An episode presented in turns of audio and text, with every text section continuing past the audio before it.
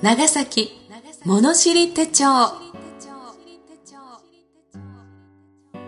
今回の配信は長崎市において安倍隆久所長のもと社会保険労働保険の諸手続き労務管理及び企業経営上の良き相談相手として多くの事業主の皆様と共に歩む安倍社会保険労務事務所行政書士安倍事務所のご協賛をいただき NOC 長崎卸センター NOCS 長崎卸センターサービスがお送りします。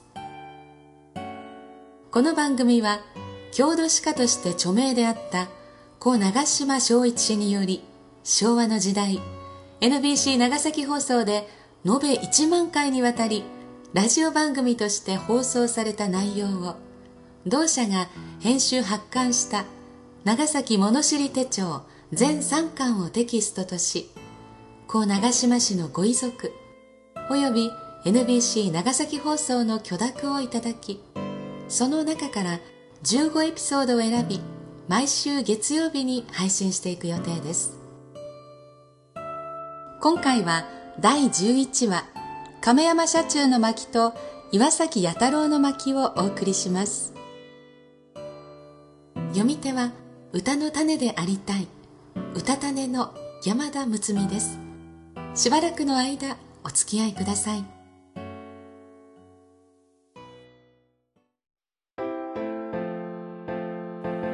亀山社中。寺町通りの神宗寺と善林寺の間の坂道を登ると平林町二丁目。地蔵の祠に突き当たって左手に少し行ったところに今は個人となった商業美術家の中山文隆さんのお宅があった。中山さんは私の家の一帯が坂本龍馬の亀山社中の後でございましたいと語っておられた。ある日私は作家の司馬太郎さんと中山さんのお宅にお伺いした。この時のことは司馬さんの龍馬が行く土東編の後書きに詳しく記してあって骨格がたくましく道具立ての堂々とした風貌で声に魅力があったなどと中山さんのことが書いてある。その時話のついでに中山さんが松本清張は私の弟子ですとおっしゃった。中山文隆と松本清張はどうにも結びつかなくてピンとこなかったがその後松本清張さんが取材のためにやってきてここに中山文隆さんという方がいらっしゃるでしょう。お元気ですか？と尋ねられたことがある。松本さんの小倉時代に中山さんから図案を教わったことがあったらしい。亀山は長崎の名刀亀山焼の窯があったところ。今は人家立ち並んで賑やかだが昔は坂本龍馬など脱藩の親しが隠れ住むには格好な人里離れた山中であったろう。ここに本拠を置いて亀山社中と称した。亀山社中の同志の面々はそれぞれ変名を用いて活躍した。坂本龍馬の斉谷梅太郎。近藤長次郎の上杉宗次郎。陸奥宗光の伊達小次郎。長岡健吉の今井住正などである。幼い頃天保生まれの祖母から亀山書生の白馬釜という言葉を聞いたことがある。八幡町麹屋町神谷町一帯を彼らは大子かっ歩したであろう。後に海援隊を組織してからは元博多町の教将小曽根栄四郎宅がその本部のようになり土佐商会の支援を受ける。はじめ薩摩藩の援助を受けている時代には一人当たり三両二分を与えられたという。今の6万円くらいであろうか。慶応2年1866年に長崎の上野彦馬のスタジオで撮影したという写真があるが靴を履き小頭だけの黒羽二重の文服姿。右手は懐の中。何を握っているかが問題。龍馬はもう刀の時代ではないピストルさと言っていたのでピストルという説いやピストルはもう古いこれからは万国広報だと言っていたので万国広報だろうという説。さらにこれからは経済力だ金が第一さと言ったから財布だろうという説。様々に推測させるポーズである。英雄ナポレオンの肖像と思い合わせて面白い。共に手は見せぬぞという趣向であろ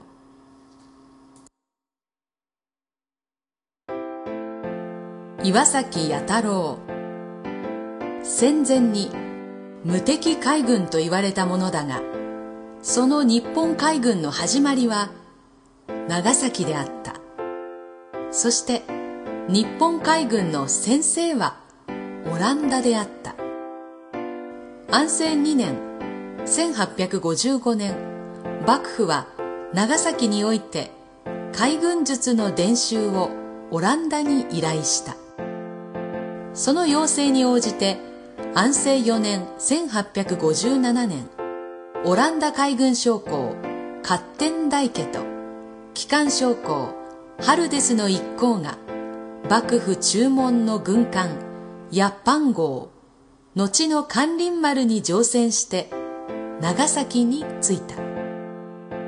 勝天大家は海軍伝習所で勝海舟や榎本武明をはじめ各藩から集まった春秋に海軍術を伝授した。春ですは幕府の命により長崎の町の対岸阿久の浦に長崎製鉄所を作り艦船修理の工場を設けた。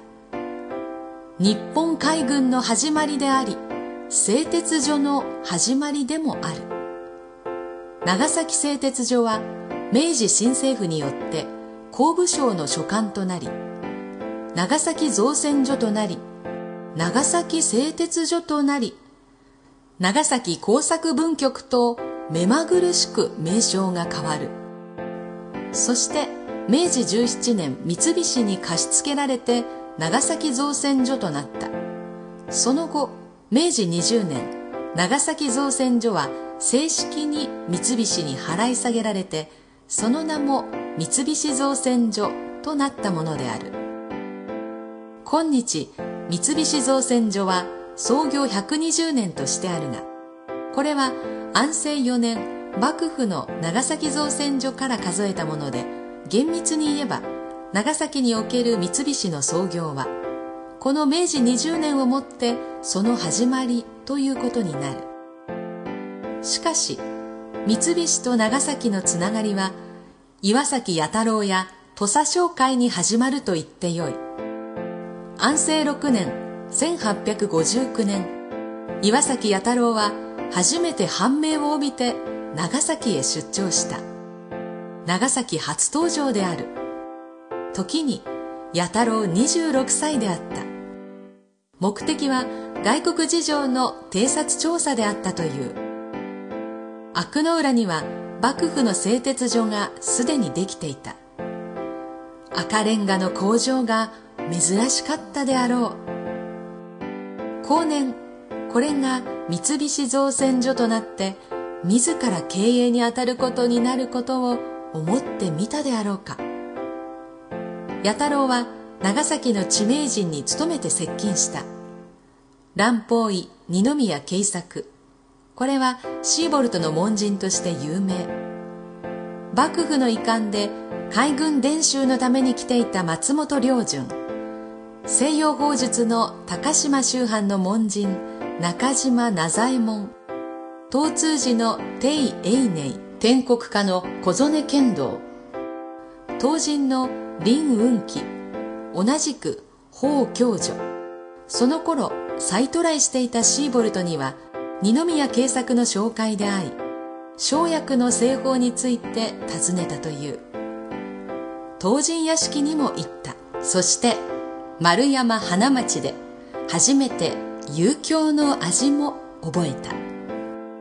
弥太郎は万延元年1860年4月には土佐に帰った。慶応2年1866年土佐藩改正館が設立された。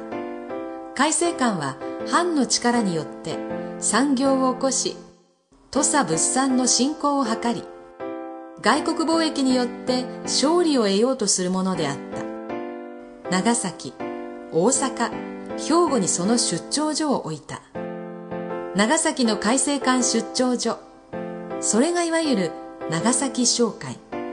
または土佐商会と呼ばれるもので西浜の町川端大橋鉄橋の近くにあった。弥太郎はこの長崎商会に赴任する。そして間もなくその主任となった。坂本龍馬などの活躍した慶応3年1867年の長崎である。弥太郎の目には長崎はさらに活気を帯びて実に異国同様のことに思われた。トーマス・グラバーとの関係もこの頃から始まった。三菱の車掌三角菱スリーダイヤは長崎におなじみのものである。岩崎家の紋章は三階菱小笠原菱であった。土佐藩主山内家の紋章は三柏門であった。三回菱を分解して三柏門に儀したのが三角菱スリーダイヤである。長崎の人で三菱と言わないで三節という人が多い。その三節に親子三代勤めるという家庭も多い。三つ節のブーというのはサイレンのことであるがその三つ節のサイレンが長崎人の眠りを覚ましお昼の食事時を知らせるのである。